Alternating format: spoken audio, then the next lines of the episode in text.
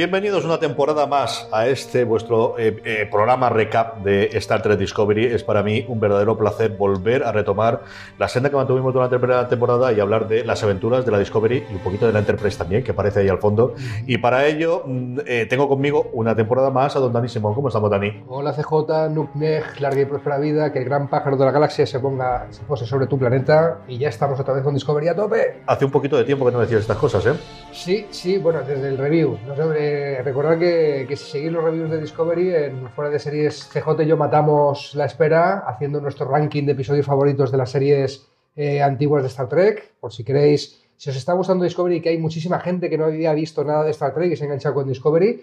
Si queréis meterle mano a episodios concretos sin, sin seguir mucha trama eh, de las series antiguas, de la nueva generación, de la serie clásica, de Espacio Profundo 9, todas están en Netflix y las tenéis, eh, tenéis nuestros mejores episodios de CJ y míos allí en un, en un programa especial de fuera de series y ya está vuestro reproductor disponible. Eso, como decía Dani, podéis encontrar ese top que tuvimos sobre los mejores episodios de Star Trek. Es cierto que al final intentábamos hacer, pues eso, acercar a aquellos que quizás no habían visto las series clásicas, como alguno de vosotros que nos estáis escuchando puede ser.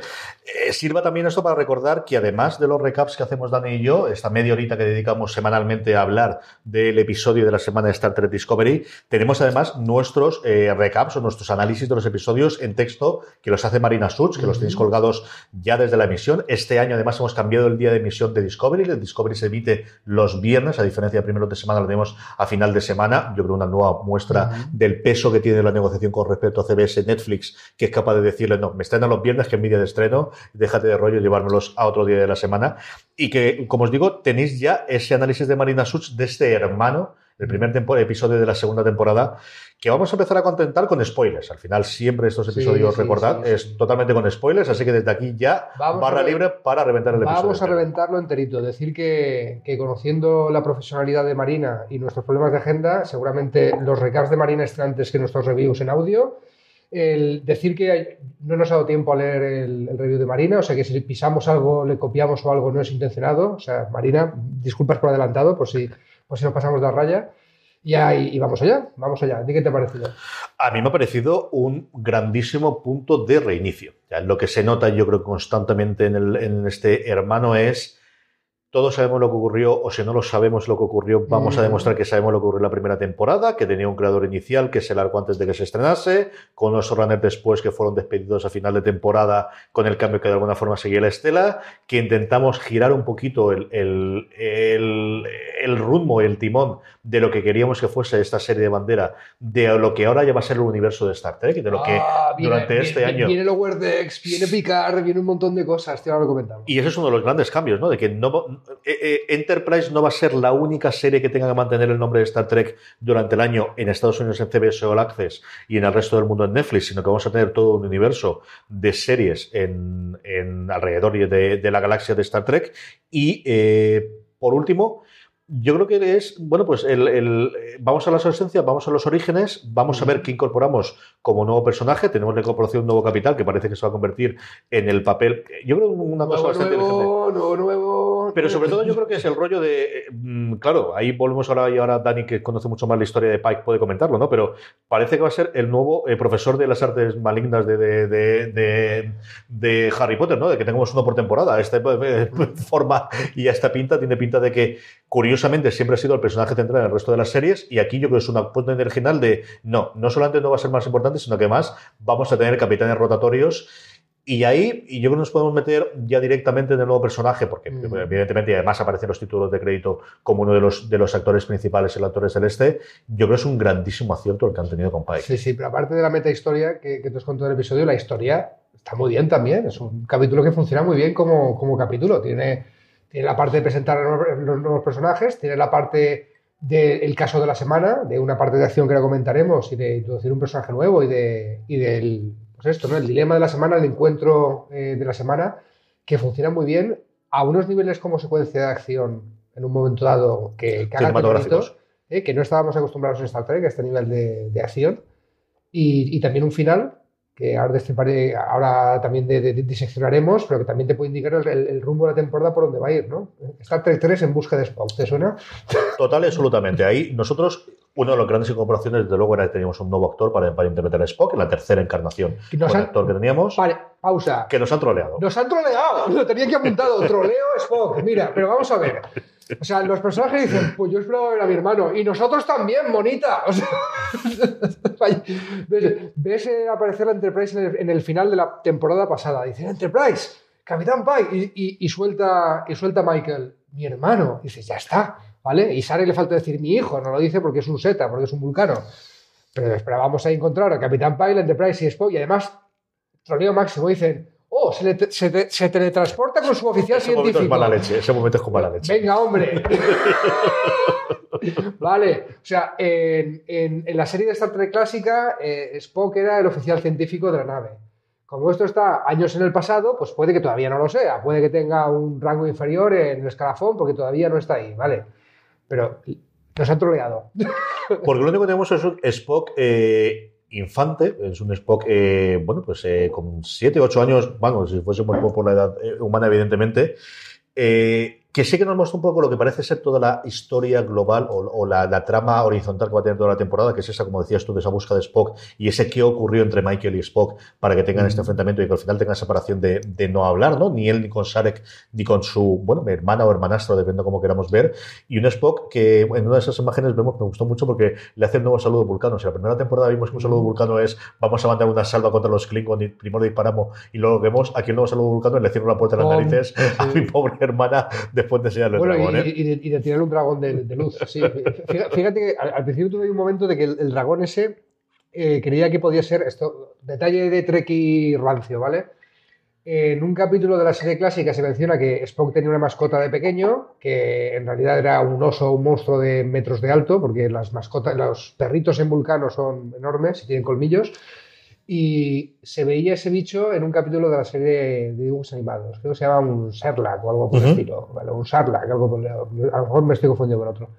Pero tenía el bicho este. Y creía que el animalito ese podía ser. Cuando vi la escena por segunda vez, vino que más bien que era un dragón de luz, algo más tipo dragón sero, un dragón oriental, ¿no? Pero bueno, concepto de que Spock de pequeñito dibujaba para calmarse sus locuras y además tenía una tablet que luego lo podía tirar en 3D en el aire. Y además eso luego es clave al final del episodio. Pues bien.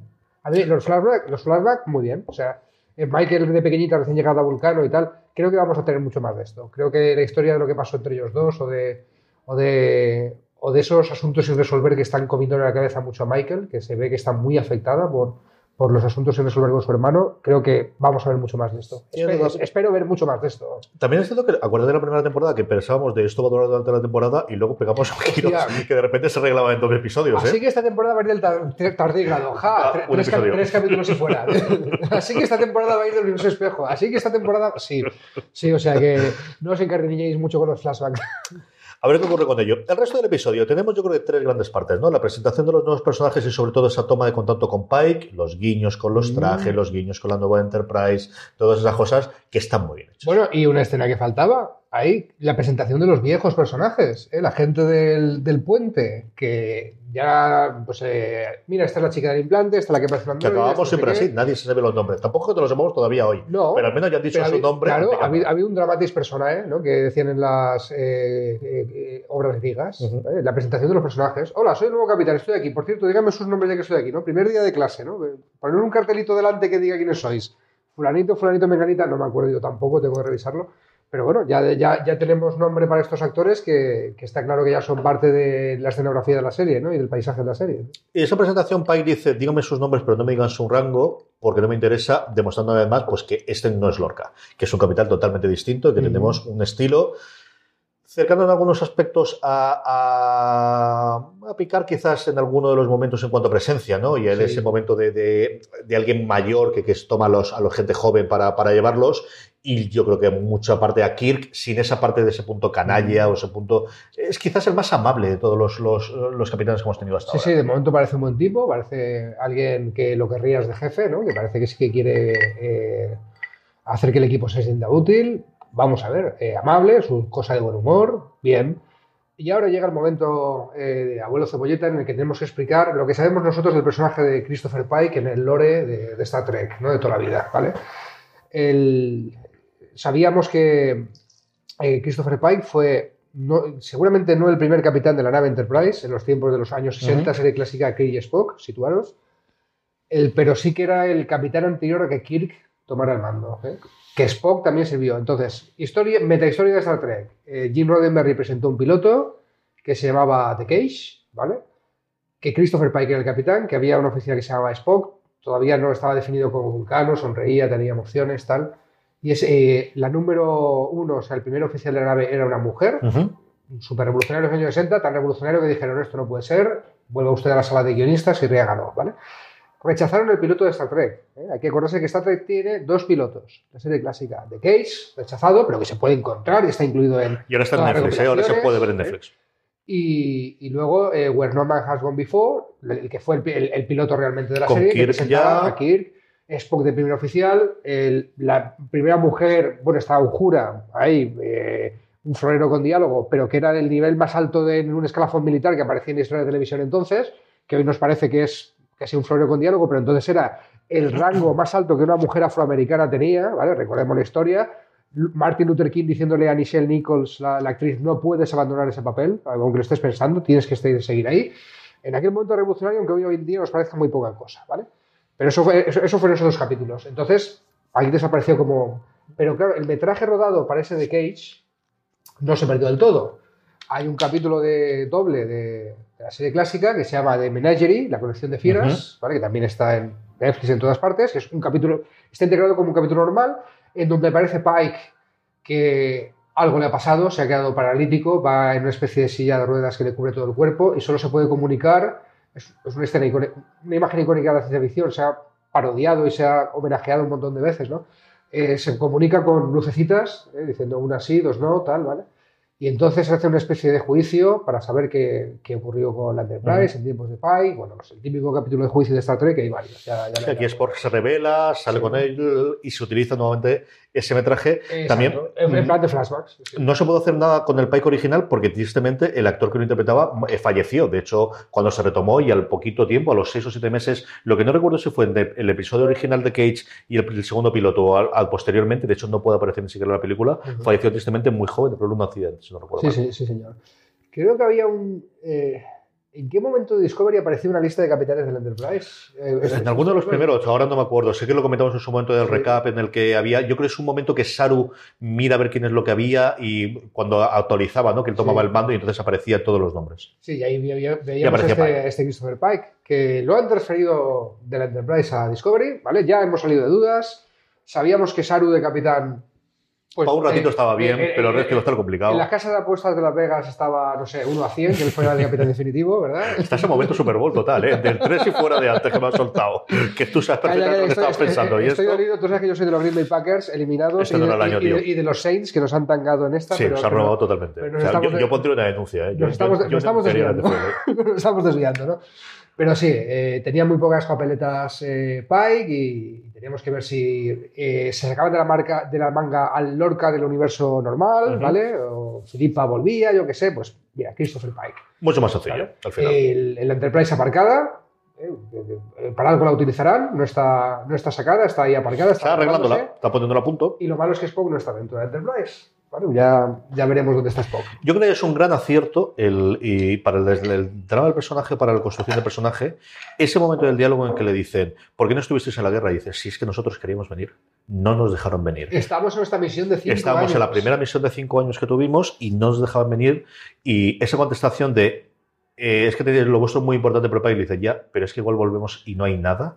Mm. Esa duda que le corre de nosotros teniendo una, no una, no, recordemos, no una nave de investigación científica como es la Discovery, que luego gracias al, al motor de esporas era la mayor arma que había, pero esa no era su origen, sino la Enterprise, que sí estaba para estas cosas, que sí llevaba sus cañones de fotones, que sí tenía sus Sí, fases, sí, que sí sí. que tenía todas sus cosas, no le permitieron venir a combatir y ese amargura se le ve. Mira que es un personaje muy Sí. risueño, muy pero hay dos o tres momentos, especialmente al final con- cuando dice ese, ese parlamento de queremos volver y si no volvíamos a la nada, esto- que me gustó mucho. Tug Histol, dijo- dijo- o sea, les pasó factura ¿eh?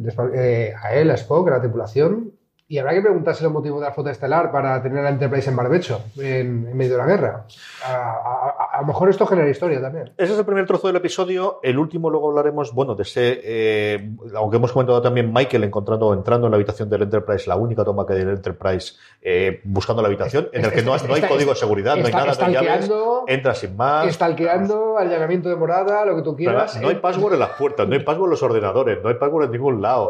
De enseña aquí, esto es una cosa. no subestimes la capacidad de Michael Burkham para, para abrirse paso, ¿vale? que ya, ya he demostrado una No, no, está clarísima, ¿no? O, que su hermano se lo dejase de aquí, si alguien va a verlo, va a ser mi amenaza, no lo sé. Pero el caso es que ahí. Pero luego tenemos un cuerpo intermedio, muy como comentabas tú, con esa escena típica de las películas de Abrams, es total y absolutamente de mucha velocidad, rápido, corriendo, en el que muere el que todos suponíamos que iba a morir de... No se cargará de la camisa roja, sí que se cargará de albocazas, que además está diciendo tonterías, se lo está ganando. También nos trolean, ¿eh? Pausa, o sea, los eh, uniformes de, de, la gente del Enterprise sí que se parecen a los códigos de colores, sillones de la serie clásica, ¿vale? Los capitanes de amarillo chillón, los seguratas que van a morir y se hecho un clásico de rojo. Y en un momento dado, acuérdate que le dice a un oficial Pike, bueno, si me vas a acompañar, quítate la camisa roja, ¿vale? del Enterprise y ponte el uniforme de la Discovery que me vas a acompañar. Le, le, está salvando la vida. Todos sabemos lo que pasa si hubiera ido con camisa roja a una misión de acción. Al final, verdad, del rojo muere el de azul, que al final había sido un personaje de esto de, usar y de tirar, y que al final, sobre todo, es poner las cosas medianamente complicadas. Pero sobre todo es lo que ocurre, ¿no? Y lo que llegan a, nuevamente, en la otra línea temporal va a ser qué está ocurriendo con ese cosa extraña que ocurre en el universo de ese pico de fuerza, ese pico de energía.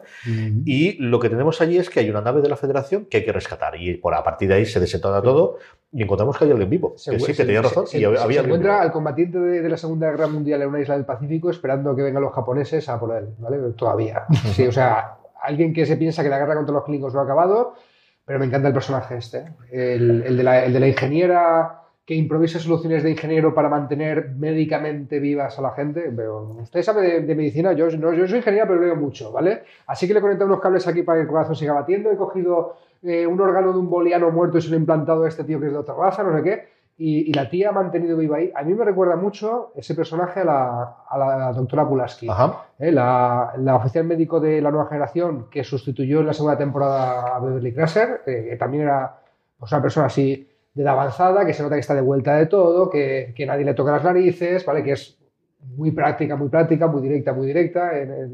y, ojalá sea un personaje que acaben incorporando, porque se me antoja muy interesante.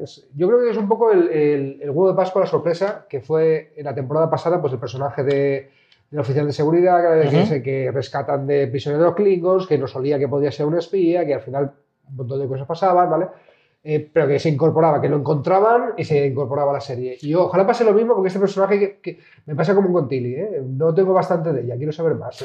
Aquí yo creo que hay dos cosas ¿no? que, a mí me ha encantado muchísimo. Primero es quien lo interpreta, que Stig Notaro. A mí es una eh, mujer que me encantó súper la serie llamada One Mississippi en Amazon Prime Video. Era una Amazon previa en la que apostaba mucho por las series indies. Es muy famoso finalmente porque la segunda temporada ella mostraba de lo que fue acusado y posteriormente se comprobó que era verdad eh, Luis C.K., por lo que cayó totalmente de desgracia. Y era alguien con el que ella había tenido mucha relación en su momento.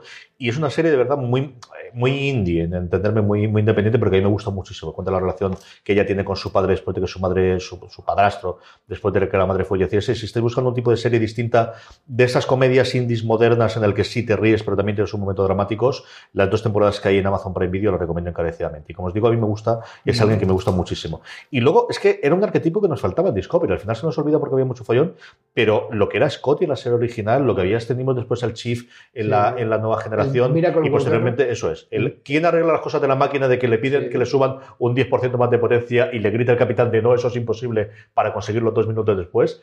Hasta ahora no lo hemos tenido. Hasta cierto punto lo teníamos en la primera temporada con Stamets, porque había estado con las esporas, pero esta era un científico que circunstancialmente había descubierto el mejor motor del mundo mundial. Pero al final no dejaba de ser un científico que no se ocupaba de ese tipo de cosas. Pues sí, tienes razón. No nos habíamos dado cuenta de que nos faltaba nuestro hacedor de milagros, nuestro Miracle Worker. Y aquí está, y aquí está este personaje. Todavía no, no, tengo interiorizado cómo se llama el personaje. Nos pasa con todos los nombres de todos los demás. ¿eh? Yo, Tardamos un par de capítulos en, memorizarlos. Sobre todo que los incorporen y que los, y que los mantengan a lo largo del tiempo. Y yo creo que es, nuevamente, igual que Pike, eh, bueno, pues eh, Mm, se me ocurre pocas formas de haber hecho mejor esa introducción a los a dos personajes nuevos que tienen pinta de incorporarse al, elenco delante. Si quieres que un personaje me, parece interesante en el primer momento, lo ha conseguido. Con el diálogo, con las soluciones creativas que, utiliza y, vamos a ver a dónde nos lleva esto.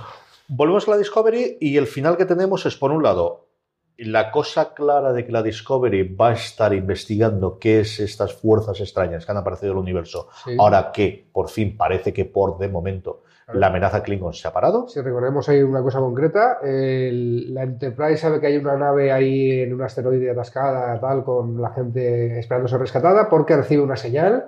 Le preguntan a la jefa del Cotaro, la ingeniera, eh, hemos venido por esta señal, no sé de qué me estás hablando, o sea que... Y ahí deciden capturar un cacho pedazo de trozo de asteroide, ¿vale? Nada pequeñito, se lo meten dentro de la, de la nave para investigarlo. Que es lo mejor que puedes hacer es una, una- una sustancia alienígena desconocida, tú métela muy cerca a ver qué Sí, pasa. no, no hay- no hay- no hay- hay capítulos- holodeck. Sí, no hay capítulos que generen que esto haga que te sacan tentáculos en vez de brazos ni nada por el estilo, ¿verdad? O sea, vamos a ver, tío. Ni que, no sé, rejuvenezcas o te hagas pequeñito, ya veremos qué pasa. tío. Y luego paralelo, y con esto yo creo que podemos concluir antes de hablar de las impresiones eh, finales que nos ha parecido el episodio y que hablemos un poquito de- del resto. Como eh, ya lo hemos comentado, esa entrada de Michael en eh, la habitación eh, con su hermano, ese universo que ella crea lanzando, como le vio haciendo de pequeño, ese dragón lo que lanza arriba es un universo que se transforma al final en ese haz de luz, en esa energía. Y, y un, un mapa. Es un- Y tiene toda la pinta- Es, es algo de cartografía. este Llegaba diciendo, o hermano, ¿no? Y ahí nos quedamos con un cliffhanger interesante, a ver qué nos trae la semana. Sí. ¿Dónde te has ido Spock? ¿Vale? Y, y aquí pues pueden estar apuntando a que, a que la temporada es en busca de Spock. Al menos para, para no dejarnos con la mira en la vieja como nos han dejado, maldita sea. ¿Cuántos episodios crees que nos faltan para que veamos Spock? ¿Eh? ¿Cuántos episodios crees que Esto es Discovery. Te puedo decir que sería un bonito final de temporada y que aparezca en el capítulo 3 porque te cambian totalmente la serie al. eh, Yo prometo que no he leído nada, solamente vi los trailers, eso sí que es cierto. Yo no creo que pase de esta semana que lo vemos.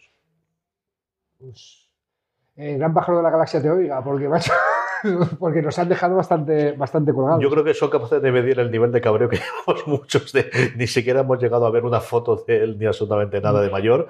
Yo no creo que sea. Sobre todo después de ver cómo fue la primera temporada, lo rápido que fueron quemando Sí. tramas. Por cierto, me eh, eh, está pensando, ojalá nos dijeran algo de esto en After Trek, pero hasta donde yo sé no, hay, no ha habido After No he Trek visto. After Trek, es cierto. Ahora, ahora que comentas, y No, pero podemos- que, lo, que lo he buscado en Netflix y no estaba, ¿eh?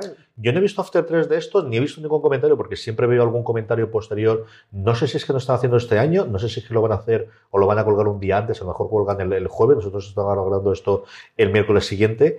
Lo que sí tenemos, y con esto podemos concluir también, eh, bueno, vamos a hacer primero una valoración global y luego hablamos de los, de los short trek. ¿Qué te ha parecido el episodio? ¿Qué te ha parecido comparado con lo que tuvimos en primeros de, de la temporada pasada, con cómo terminó la segunda temporada? ¿Qué te ha parecido al final, Dani? El- me ha gustado mucho más que los primeros de Discovery de la primera temporada.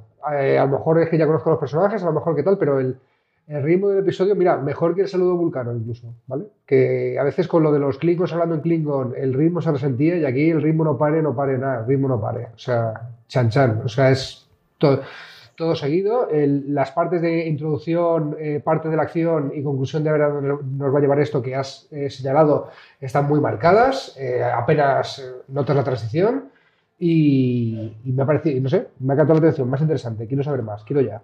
A mí me ha parecido un episodio de una serie que sabe lo que es, que tiene clara cuáles son sus coordenadas. ¿Es el mejor episodio que veamos esta temporada? Espero que no. Yo espero que podamos tener mucho más eh, nacido, pero yo creo que tienen grandísimos aciertos entre la presentación de dos personajes que tienen pinta de ser principales, la, los guiños que hacen Mm. constantemente a los aficionados de Star Trek. El guiño, por ejemplo, que hemos comentado.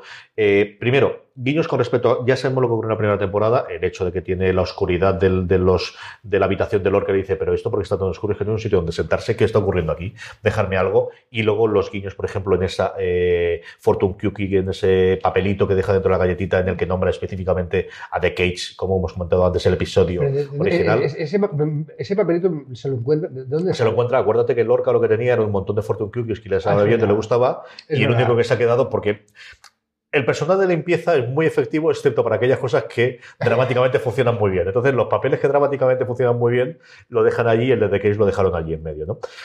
Yo creo que nuevamente combinaron muy bien los guiños a la gente que vio a la gente de- fan de, de Star Trek de toda la temporada, a la gente que vio la primera temporada y ha seguido un poquito todo el drama detrás de las pantallas o detrás de, la, de la cámara que se produjo la primera temporada y luego una aventura. Una aventura muy bien de hecho, es cierto que mucho más por la rama de, eh, de, las películas de, de, Abrams que de la clásica, pero es que ahora tiene el presupuesto para hacerlo. Es que quizás si a la gente en su momento a Piller le hubiesen dado la pasta para poder hacer esto, pues en la nueva generación tendríamos persecuciones como la que hemos tenido aquí. lo, hemos dicho muchas veces que, que, ojalá esta libertad creativa que tienen los guionistas en, en la era de Netflix y HBO, ¿no? que no dependen de patrocinadores ni de ni de audiencias mayoritarias, sino que pueden ir a un nicho perfectamente y darle ese nicho lo que quiere. Esto es lo que queríamos. Eh, Star con libertad creativa y Star Trek con pasta. Y aquí tienes un universo para, para que disfrutemos como veranos. A mí me ha gustado muchísimo, he disfrutado muchísimo con él y tengo muchísimas ganas de verlo. Yo, yo que cuando veo un capítulo tengo un sistema de reviews complicadísimo que es, me ha gustado poco, me ha gustado bastante, me ha gustado mucho. Esto cuando lo acabo de ver. Luego, para ver si, si es mejor que otros, si dentro de una trama larga es el pico, o es el valle, o es tal, a eso ya necesito tener más, más episodios para comparar, ¿vale? Pero la, la primera impresión de este episodio es, me ha gustado mucho. Si le daría de una 5 estrellas a las 5 o las 4, lo tengo, me, lo, tienes que preguntar con 5 episodios más adelante. A ver qué nos traen. Por último, eh, los short treks, Dani, que nos lo han traído finalmente. Hablábamos durante muchísimo tiempo, lo comentábamos en el top, que no habían llegado, pues ya los tenemos, eso sí, un poquito ocultos. Si todavía no lo habéis descubierto, os estáis escuchando, los cuatro short trek, los cuatro episodios cortos, de en torno a 15, 20 minutitos duran cada uno de ellos, con uno de los personajes hasta cierto punto eh, principales de la, de la primera temporada, los tenemos en la pestaña, dentro de Netflix, en una pestaña que se llama trailers y extra. Ahí tenéis los cuatro episodios que hemos podido verlos y yo creo que dedicaremos un día, un programa que podemos grabarlos con tranquilidad y hablaremos un poquito de cada uno de los cuatro episodios sí, y qué nos ha parecido. Sí, señor. Eh, yo los he visto ahora al mismo tiempo que veía el primer episodio, pero se supone que venían a llenar el hueco de espera entre temporadas. Eh, como ha comentado CJ, cuando os metáis en Netflix tenéis la pestaña de temporadas, temporada 1, que si le dais se despliega y es la temporada 1 o 2, y al lado pone trailers y más, ¿vale? Y, dentro de, trailers y más, incluso hay que rebuscarlos un poco. Sí, no, están los primeros ni están los últimos, están por ahí en medio. Eh, buscad los que no tengan paréntesis. Normalmente los trailers pone eh, eh, siempre Klingon, paréntesis, trailer de la temporada 1 o algo por el estilo. Buscad los cuatro que, tengan los títulos. ¿no? uno es Calypso, otro es experto en fugas, otro es, no me acuerdo todos. ¿eh? No, tenía que haberlo apuntado, pero de memoria me acuerdo. Pero buscad Calypso, que es el primero, y a partir de eso los cuatro, ese, los tres siguientes son los cuatro short treks. Y como os digo, yo. La fugitiva es otro, el de Tilly se llama la fugitiva. Eso es, la fugitiva es el primero de todos, tienes toda la razón. Sí. Hay uno de Tilly, hay uno que es como Her, de un señor hablando con inteligencia artificial que, jaja, ya lo comentaremos. ¿eh? Hay la vuelta de un personaje clásico de Star Trek, ya está ahí. Que ya lo tenemos en su momentos. Tenemos a Mad y tenemos a Saru, que es eh, la historia de alguna forma del origen de Saru. Pero como os digo, los comentaremos los cuatro en un episodio futuro. Creo que no hay ningún parón este año. Eh, tradicionalmente siempre CBS tiene un parón por alguna festividad americana. Pero si no hay ningún parón entre temporada y temporada, los, eh, en alguna semana grabaremos y emitiremos los dos recaps para que los tengáis ahí. Y Dani, que ha sido un placer, como siempre, que tenía pues muchas ganas de volver a hacer esto. Pues muy bien, o sea, lo, único, lo, único bueno de, cortarlo aquí y despedirnos es que la semana que viene volvemos. Nada, estamos de vuelta, como recordábamos antes, tenéis la crítica que la ponemos también en las notas del programa y en el enlace dentro de la nota en fuera de series.com de Marina, que podréis leer todos los fines de semana conforme se, se emita el episodio de esta tarea, la tendremos lo más rápido posible, igual que lo tendremos nosotros este recap, que ya termina. Gracias a todos por estar ahí y recordad, tened muchísimo cuidado ahí fuera.